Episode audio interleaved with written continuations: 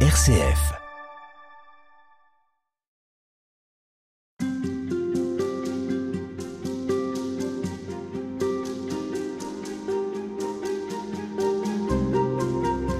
Robert Comte, je rappelle que vous êtes frère des écoles chrétiennes et que vous êtes l'auteur d'un livre qui nous accompagne euh, dans ces entretiens, qui s'appelle euh, Vers l'accomplissement de soi. Ce livre est paru aux éditions Salvator. On a parlé de l'aventure temporelle dans laquelle on est inscrit à partir du moment où l'on est. Et cette aventure temporelle, eh ben, elle, euh, elle implique les différents âges de la vie. C'est-à-dire qu'à partir du moment où on est, bah, on croit, on croit dans le sens euh, croître, euh, on se déploie petit à petit, on, apprend à marcher, à parler, euh, on passe par l'adolescence et puis on en vient à l'âge adulte. Et cet âge adulte, bah, il vous intéresse particulièrement dans votre livre parce qu'il pose la question finalement de l'adulte qu'on va devenir. On pourrait considérer que l'enfance et l'adolescence, bah, ce sont des préparations à cet âge adulte qui va occuper l'essentiel de notre vie quand même. D'abord, qu'est-ce qui fait qu'on devient adulte?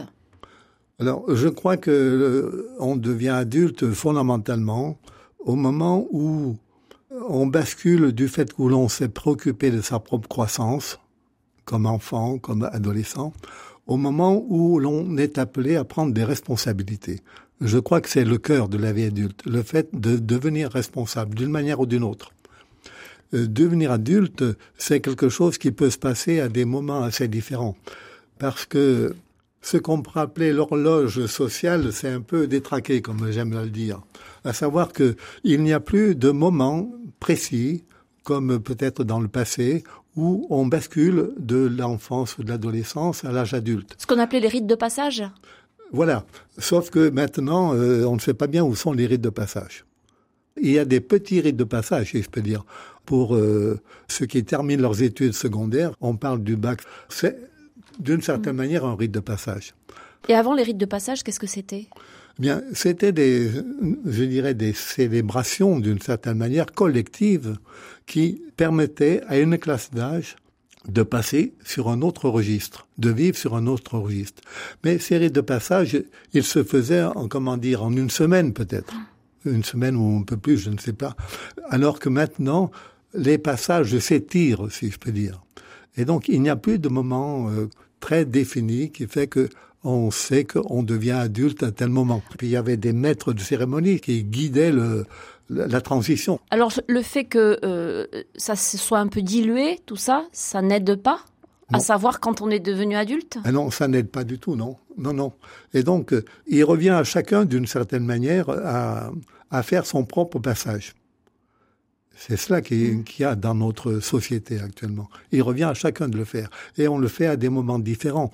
Euh, par exemple, il y a des jeunes qui font des va-et-vient entre, comment dire, le fait qu'ils habitent de manière autonome et puis, à un moment donné, ils reviennent en famille. Donc, le passage à l'autonomie, notre mot pour le mot adulte, le passage à l'autonomie, il se fait parfois de manière euh, alternative. Et relative, parce que vous citez tout un tas de critères selon certaines euh, disciplines qui supposent qu'on est devenu adulte. Vous dites que par exemple pour euh, le biologiste, on devient adulte quand on est capable de reproduction sexuelle. Voilà. Pour le juriste, c'est quand on a atteint la majorité. Pour le psychologue, c'est quand on est capable d'assumer des rôles etc., etc. Puis après, il y a pour les philosophes. C'est euh, en fonction de la sexualité, de l'affectivité, de l'intellectualité, de la socialité. Euh, bref. Mais tout ça est très relatif. Alors, je dirais que euh, ce que vous venez de rappeler, en particulier des philosophes, ce sont des idéaux qui nous sont proposés, des idéaux de l'adulte. Alors, ce que l'on peut observer, c'est que ces idéaux ne sont jamais vécus pleinement. Donc chacun d'entre nous vit une part de ce qu'on appelle l'adulte, mais peut-être que dans certains domaines de son existence, il l'est beaucoup moins. Et peut-être qu'à certains moments, il fait une petite régression, si je peux dire. Euh, donc, euh, ce qui caractérise euh, la vie adulte actuellement, c'est que ce n'est plus un état, comme ce l'était dans le passé peut-être, c'est devenu un processus même un processus vivant qui peut comporter, comme on le disait, des allées et des retours. «」«」«」«」«」«」«」«」«」«」«」«」«」«」«」«」«」«」«」«」«」«」«」«」«」«」«」«」«」«」«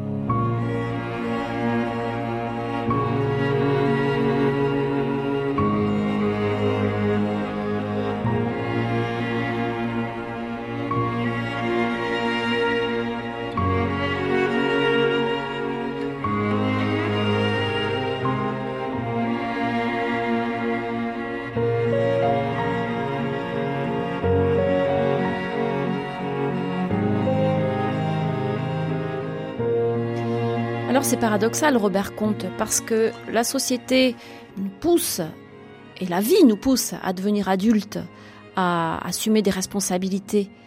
Et d'un autre côté, dans les évangiles, Jésus nous encourage à devenir comme des enfants. Est-ce que c'est une forme d'immaturité qu'il nous propose? Je ne crois pas que ce soit une forme d'immaturité. Il faut bien faire attention à la phrase. Jésus ne dit pas restez des enfants, mais devenez comme des enfants. C'est-à-dire redécouvrez quelque chose de ce qu'a été l'enfance. En particulier, redécouvrez une certaine spontanéité, un certain sens du jeu, et pas seulement du sérieux. Vous parlez de l'humour dans votre livre. Effectivement, je trouve que l'humour est quelque chose de très important dans la vie. À quoi ça sert l'humour? Ça, ça, sert à prendre de la distance par rapport à, disons, à ce qui se passe, mais l'humour permet aussi de prendre de la distance par rapport à soi. C'est la différence, pour moi, entre l'humour et l'ironie. L'ironiste est celui quelqu'un qui fait de l'humour sur les autres et qui se met en dessus des autres d'une certaine manière. Alors que celui qui fait de l'humour, il se dit d'une certaine manière, le monde n'est pas parfait, mais moi non plus. Il s'implique, hein Il s'implique. Voilà, il s'implique. Ce regard distancé. Voilà. Et il se met pas au-dessus des autres. Et d'ailleurs, euh, quand on fait de l'humour, ça crée une atmosphère euh, agréable autour de soi. Et les enfants n'en manquent pas d'humour. Mais justement, nous sommes peut-être appelés à le redécouvrir si nous l'avons perdu. Vous parlez aussi de ce qui porte sur le regard et sur le visage. Oui. En quoi est-ce que ça dit quelque chose de l'adulte qu'on devient? Quelqu'un avait dit, euh, après 40 ans, nous sommes responsables du visage que nous avons. Ça veut dire que notre manière de vivre nous construit, y compris dans notre physionomie, si je peux dire. Et moi, j'ai été frappé par certains visages dans ma vie. Par exemple, j'ai eu l'occasion de voir, pas très longtemps, mais de le rencontrer quand même, le frère Roger Schutz. Le fondateur de la communauté de Thésée. C'est cela. Et son visage m'a beaucoup marqué. J'avais été marqué quand j'étais beaucoup plus jeune par la photographie d'une grand-mère proche de ma parenté. Son visage m'avait beaucoup marqué également. Mais alors, qu'est-ce qui fait que ces gens ont une telle lumière et limpidité dans le regard, dans le sourire Eh bien, euh, j'aime bien dire que dans leur vie, il y a beaucoup de choses qui sont décantées et qui euh, ont permis de faire euh, surgir ce que j'appelle le fond de bonté de chacun. Et je cite quelque chose qui m'a beaucoup marqué aussi, il y a 50 ans maintenant. J'étais en petite Kabylie l'été 68 avec un petit groupe où on faisait de l'animation dans un village. Et nous allions tous les matins rencontrer euh, les gens euh, qui étaient au marché. Et un jour, on discutait avec un vieil homme qui, à un moment donné, nous a dit de rencontrer des jeunes comme vous, ça me purifie le cœur. Moi, c'est quelque chose que j'ai retenu pour la vie. Je ne m'attendais pas à une parole pareille, et puis je me dis, on, on ne méritait pas cela. Mais ce qui m'a marqué, c'est que cet homme pouvait dire cela. Et s'il pouvait le dire, c'est que lui-même avait son cœur purifié déjà. Est-ce que ça veut dire qu'il faut attendre l'automne de la vie pour avoir un visage comme ce que vous décrivez? Parce que là, vous nous parlez de, personnes qui ont déjà un certain âge. Oui, bien, oui, oui, tout à fait. Alors, évidemment, ça se construit tout au long de la vie. Je crois qu'il y a des, des histoires très différentes de ce côté-là. On peut avoir un tel visage beaucoup plus tôt. Mais je crois quand même que la traversée des étapes de la vie contribue à nous conduire de ce côté-là.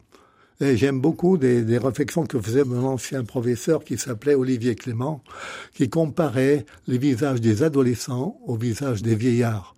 Il disait le visage des adolescents, c'est une beauté éphémère. Le visage des vieillards, c'est une beauté qui a été construite de l'intérieur et donc qui peut rayonner autre chose. Un mot sur les caractères et les personnalités. Là encore, on est très différents et on a tous des carafons particuliers. On ne part pas avec le même bagage. Non, on ne part pas avec le même bagage et ce bagage, je l'appellerai le tempérament. Le tempérament, c'est ce que notre constitution fait de nous d'une certaine manière. Et puis la manière dont on a été aussi euh, élevé, pour parler vite. Mais quand même, je n'ai pas eu l'occasion d'élever des enfants, mais je, me rappelle de temps en temps des réflexions de parents qui disent que les bébés n'ont pas tous la même réaction devant la vie, déjà. Donc ils manifestent, comme ils disent, déjà leur caractère, mais c'est plutôt le tempérament. Alors que le caractère, c'est qu'est-ce que nous faisons de notre tempérament. Euh, je dirais que ça se travaille euh, par ce que j'appellerais les petites décisions de la vie. De quelle manière nous réagissons devant certaines choses? Est-ce que quand il y a quelque chose qui se présente, un problème qui se présente, on disait bon, je laisse passer, on verra bien, ou bien est-ce qu'on l'affronte? Nous avons souvent ce genre de choses à vivre. Et selon la manière dont nous réagissons, bien nous nous construisons d'une certaine manière. Ça veut dire qu'il y a des choix qui peuvent euh, orienter bien ou mal? Ah oui, bien sûr, bien sûr. Et puis euh, ça risque de se renforcer. Les gens qui sont toujours, si je peux me permettre, de mauvais poils, ils vont toujours trouver qu'autour d'eux ça ne va pas. Par contre, des gens qui ont le visage bon justement, eh bien, ils construisent la bonté autour d'eux. Mais est-ce que ça relève d'une décision, ça? Mais moi, je dirais plutôt que ça relève d'une somme de petites décisions. Peut-être qu'il y a de grandes décisions à certains moments, bien sûr. Mais ça relève des décisions du quotidien. Si on ne fait pas attention, on se laisse aller, comme on dit. À demain. Merci. À demain. Bye.